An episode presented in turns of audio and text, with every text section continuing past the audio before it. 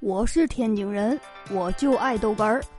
天津人讲笑话开始了。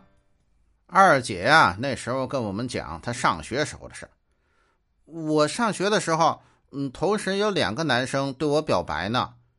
哟，二姐可以呀。然后呢，然后我怕耽误学习，嗯，我对他们说，嗯，我要考，嗯，咱们这里有名的大学。你俩谁能跟我考在一起，我就跟谁。耶，谁跟你考在一起了？这不几个月后出分了，嗯，他俩考上了，我没考上吗？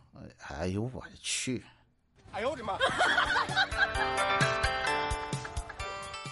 二姐也有高光时刻，这不前段时间有男朋友的时候嘛，我们叫他们一起吃烧烤。